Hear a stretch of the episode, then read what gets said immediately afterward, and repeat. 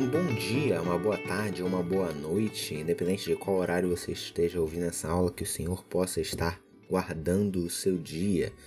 Muito bem, eu sou o Ricardo, professor aqui da classe de vídeo dos jovens, e hoje vamos estar estudando a lição 5 da nossa revista sobre o Evangelho de João. O título da lição é Autoridade de Cristo e vai estar embasado no quinto capítulo do Evangelho de João.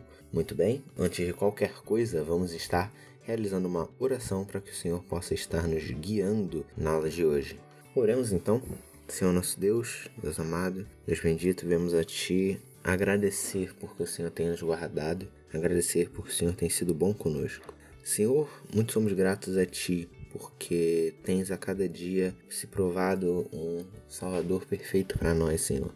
Tens provado um Pai bom, um Deus que nos guarda e te agradecemos, Senhor, porque estamos lentamente sendo é, reformados à imagem do Teu Filho, Senhor. Peço que a cada dia possamos estar caminhando em santidade para que possamos nos parecer mais com Cristo e te oramos que ajude-nos no nosso entendimento da aula de hoje. É o que eu te oro e te peço no nome do teu Filho Jesus Cristo. Amém.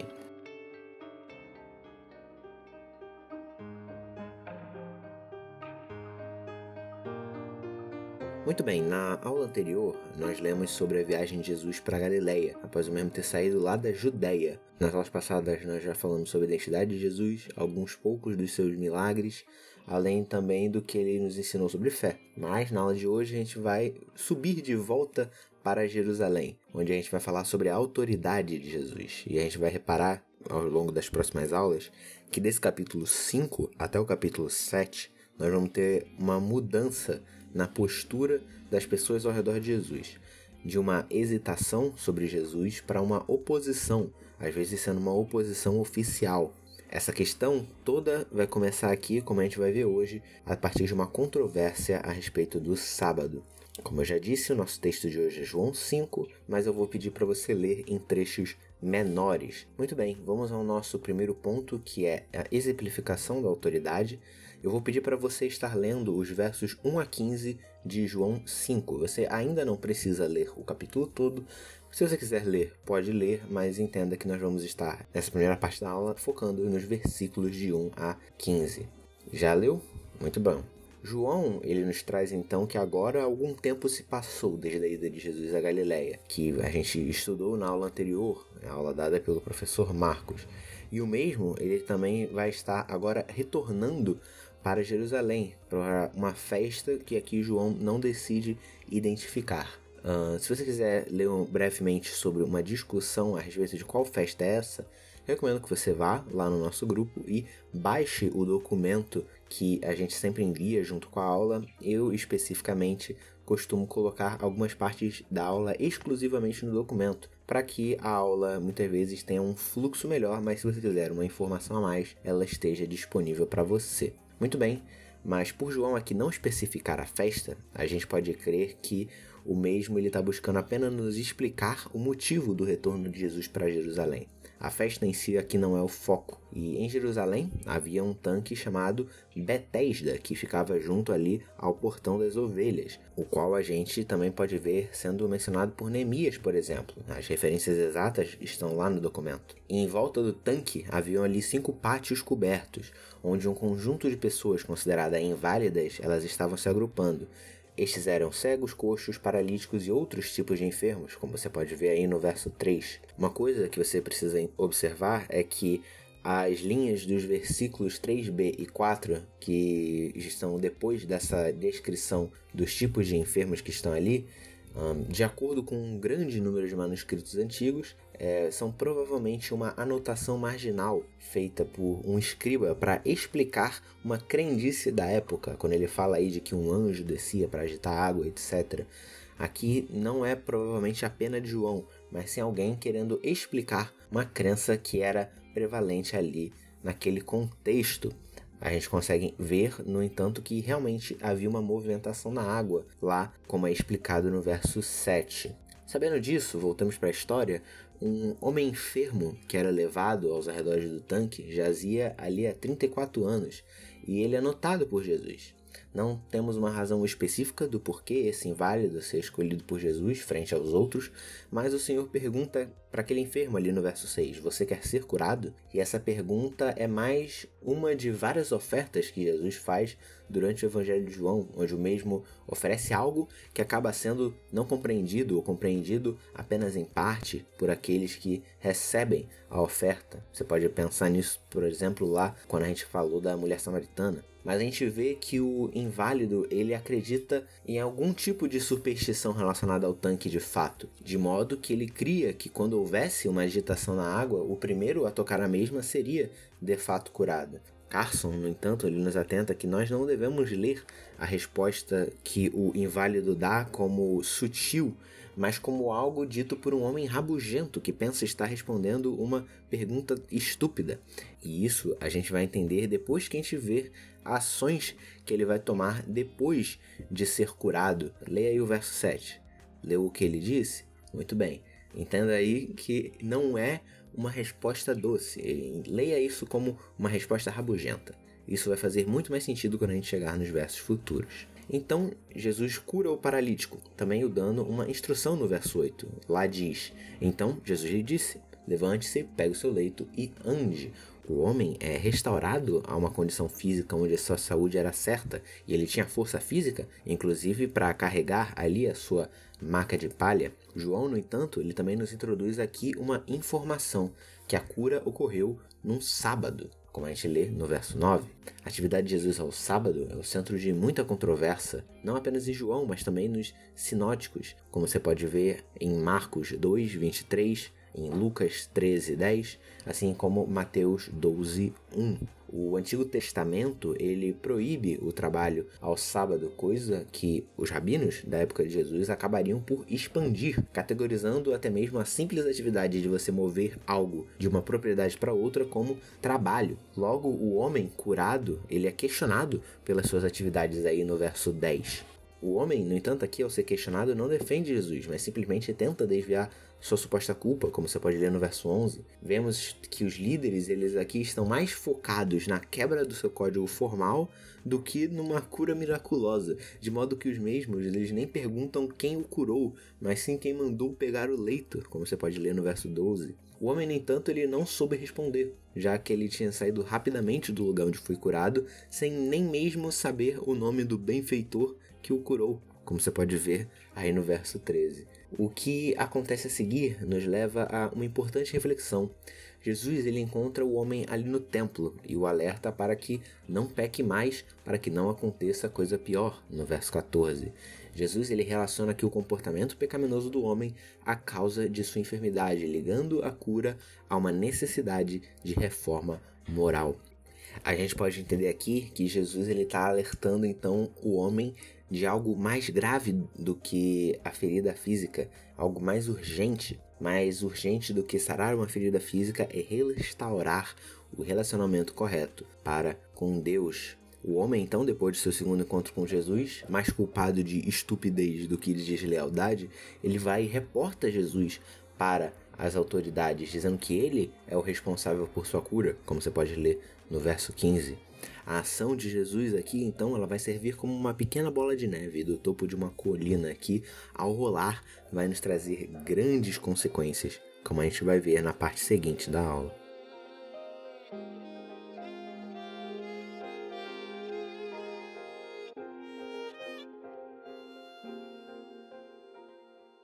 Eu vou pedir agora para que você esteja lendo dos versos 16 até 30. Essa sessão da nossa aula é chamada Unidade como modelo de autoridade. Muito bem, já leu? Ok, então vamos prosseguir. A gente vai ver que a oposição que vai se formar a Jesus ela começa aqui a ser explicitada por João. Uma série de disputas sobre o sábado, as quais são mais relatadas nos outros evangelhos, era presente naquele contexto. E ao ser confrontado, Jesus lhes concede uma resposta diferenciada. No verso 17 está escrito: Mas Jesus lhes disse: Meu pai trabalha até agora, e eu trabalho também. Uma pergunta para você: Deus observa a lei do sábado? Se observa quem mantém o universo em ordem enquanto ele descansa? São perguntas que para a gente pode soar meio boba, mas são de extrema importância para entendermos o porquê de Jesus estar acima desse mandamento. Deus não levantaria nada acima de si mesmo. Jesus aqui nem se preocupa com a interpretação judaica de trabalho ali da época, de quererem acusar aquele homem de simplesmente por estar levantando uma maca e estar trabalhando, mas ele traz uma questão mais profunda, ligando as, as suas ações às ações do seu pai. Jesus ele afirma ter um relacionamento distinto com Deus, sendo igual ao mesmo, como você pode ver no verso 18, diferentemente de nós. Os judeus se iraram com o desrespeito ao sábado, mas agora Jesus estava quebrando a divisão entre um Deus santo e infinito e seres humanos caídos e limitados. Da perspectiva dos judeus, Jesus havia cometido um ato blasfemo. Jesus ele nos apresenta que, apesar de igualar-se ao Pai, ele não age independentemente do mesmo, como você pode ler no verso 19. O Filho é o agente do Pai, fazendo sempre o que o agrada e submetendo-se a ele, mesmo sendo verdadeiramente o próprio Deus. Jesus nos apresenta que pode fazer tudo o que Deus pode, mas está dependente do mesmo. Sua autoridade então procede do Pai, mas ao mesmo tempo tem origem nele mesmo. Somado essa concordância de vontades dos dois, nós temos uma reciprocidade no amor entre o pai e o filho, como você pode ler no verso 20. O filho, então, por amor ao pai, vive a sua vontade, assim revelando o pai. Em primeira instância, o caráter de Deus não nos é revelado no seu amor por nós, mas no amor de Jesus pelo seu pai. O filho, por prerrogativa do próprio pai, é então instituído de autoridade para dar vida aos mortos, como a gente lê no verso 21, e anunciar o juízo final, como a gente lê no verso 22. A gente tem a seguir o propósito do pai em confiar esse julgamento ao filho. O pai quer que todos honrem ao filho. E o último desenvolvimento na história da redenção é quando a própria palavra de Deus se encarna com sua auto-expressão. Logo, aquele que o rejeita, rejeita também ao Pai, porque o Filho é a expressão do próprio Pai, como a gente lê no verso 23. Jesus, então, nos versos 24 e 25, faz a seguinte afirmação: Em verdade, em verdade lhes digo: quem ouve a minha palavra e crê naquele que me enviou tem a vida eterna. Não entra em juízo, mas passou da morte para a vida. Em verdade, em verdade lhes digo que vem a hora, e já chegou, em que os mortos ouvirão a voz do Filho de Deus, e os que a ouvirem viverão. João, aqui nos próximos versos, ele está trazendo fortemente a ideia do já e ainda não, inaugurado na vinda de Jesus. Aquele que ouve a palavra de Jesus, sendo submisso à vontade do Pai, já tem a vida eterna, como você pode ler no verso 24. O crente não vai ao julgamento final, assim como não precisa esperar até o último dia para experimentar um pouco da vida que ele terá após a ressurreição. O próprio João afirma essa tensão, dizendo que vem a hora e já chegou a vida dada então aos espiritualmente mortos será um prenúncio da vida que lhe será dada no dia final, como você pode ler no verso 25. O motivo de Cristo poder conceder vida e exercer juízo é por, sendo Deus, ter vida em si mesmo, como você pode ler no verso 26. Um motivo adicional ainda é que Jesus é o Filho do Homem, você lê no verso 27, um título que carrega tanto a sua identificação com a raça humana quanto um peso apocalíptico, como você pode ler em Daniel 7, 13 e 14. O Filho do Homem é aquele que traz a revelação. Assim, a sua autoridade ela vai fluir naturalmente do seu título, já que a sua revelação, a revelação de Jesus, ela com frequência é rejeitada e ignorada. No último dia, então, ocorrerá a ressurreição de todos, e aqueles que ouviram a voz do Filho em vida e em obediência desfrutam plenamente da vida eterna. Por outro lado, os que fizeram o mal, amaram as trevas e não a luz, porque suas obras eram mais, aguardam o juízo vindouro, como você pode ler no verso 29. Em suma, o que João nos trouxe aqui nessa passagem é que Jesus tem autoridade para julgar e o seu juízo é totalmente justo, porque está em consonância com a vontade do Pai, aquele que é juiz de toda a terra, como você pode ver aí no verso 30.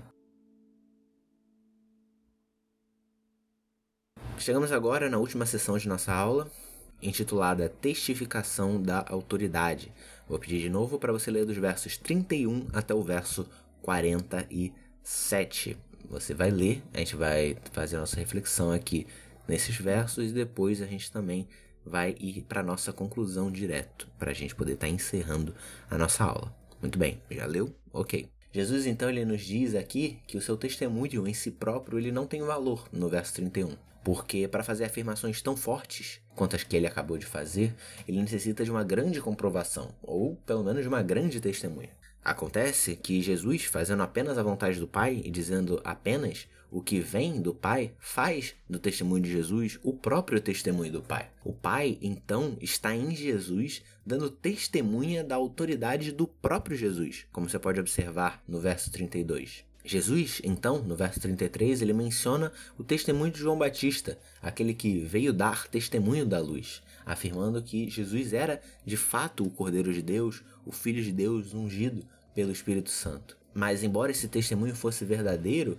Jesus acaba reafirmando que o íntimo relacionamento do mesmo com o Pai é suficiente e que o testemunho de João Batista não poderia acrescentar em nada a isso. Jesus está apenas reafirmando o testemunho de João Batista para que os mesmos creiam no Filho de Deus, mas não para dar credibilidade ao que ele acabou de dizer. O ministério de João Batista era como uma seta, apontando para o verdadeiro lugar de atenção. Nas palavras do autor bíblico, ele não era a verdadeira luz, mas era a lâmpada que estava acesa e iluminava, como você pode ver no verso 35. Pensemos numa lâmpada ou numa candeia.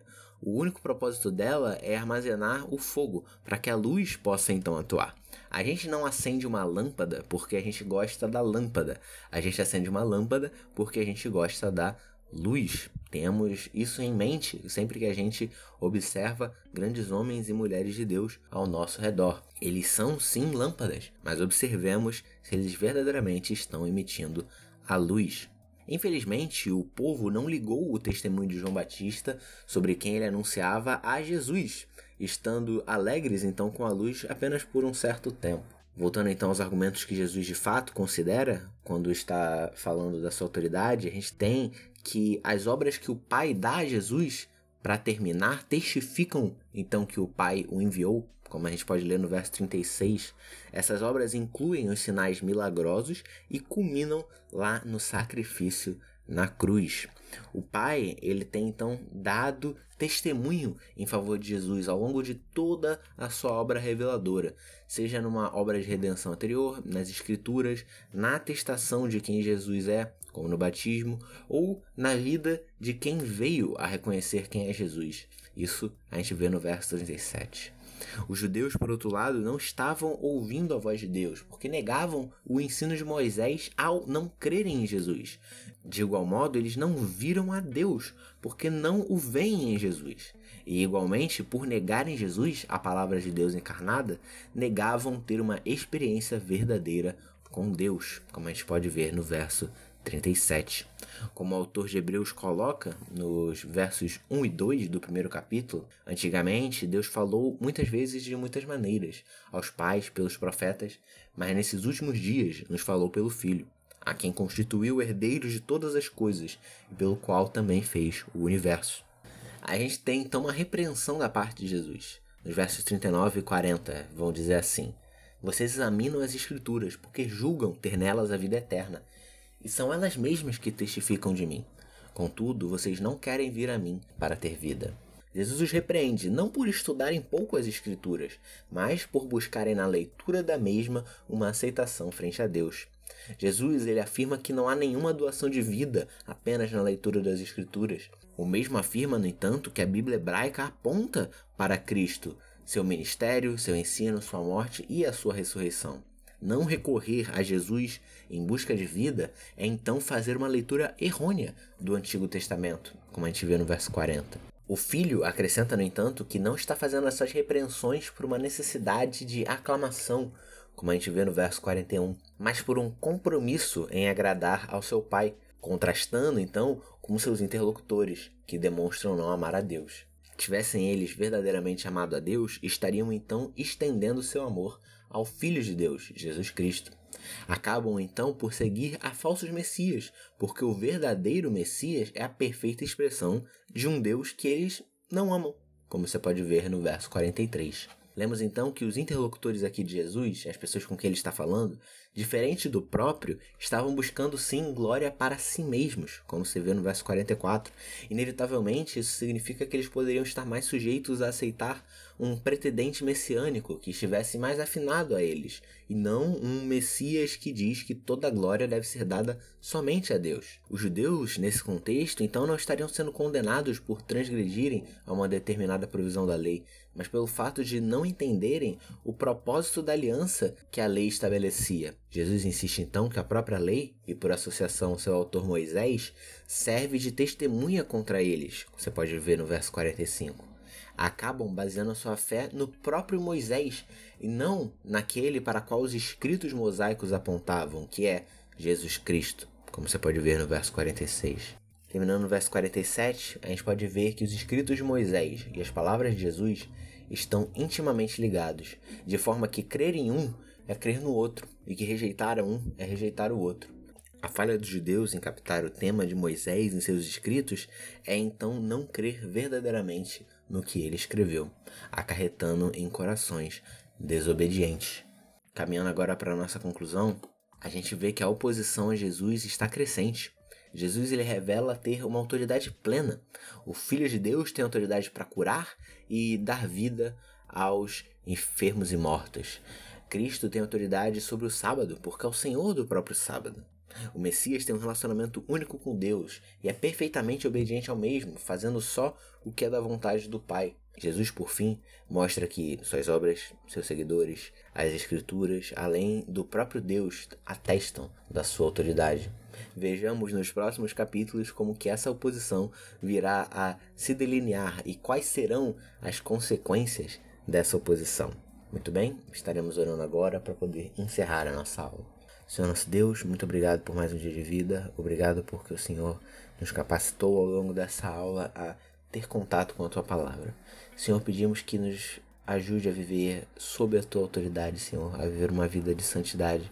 Nos ajude a reconhecer que Cristo é Senhor sobre todas as áreas da nossa vida, não apenas sobre o que fazemos no domingo, ou não apenas naqueles breves momentos em que nós sentamos para ter contato com a tua palavra ou para realizar uma oração seja o Senhor de toda a nossa vida, Senhor, e de toda a nossa existência.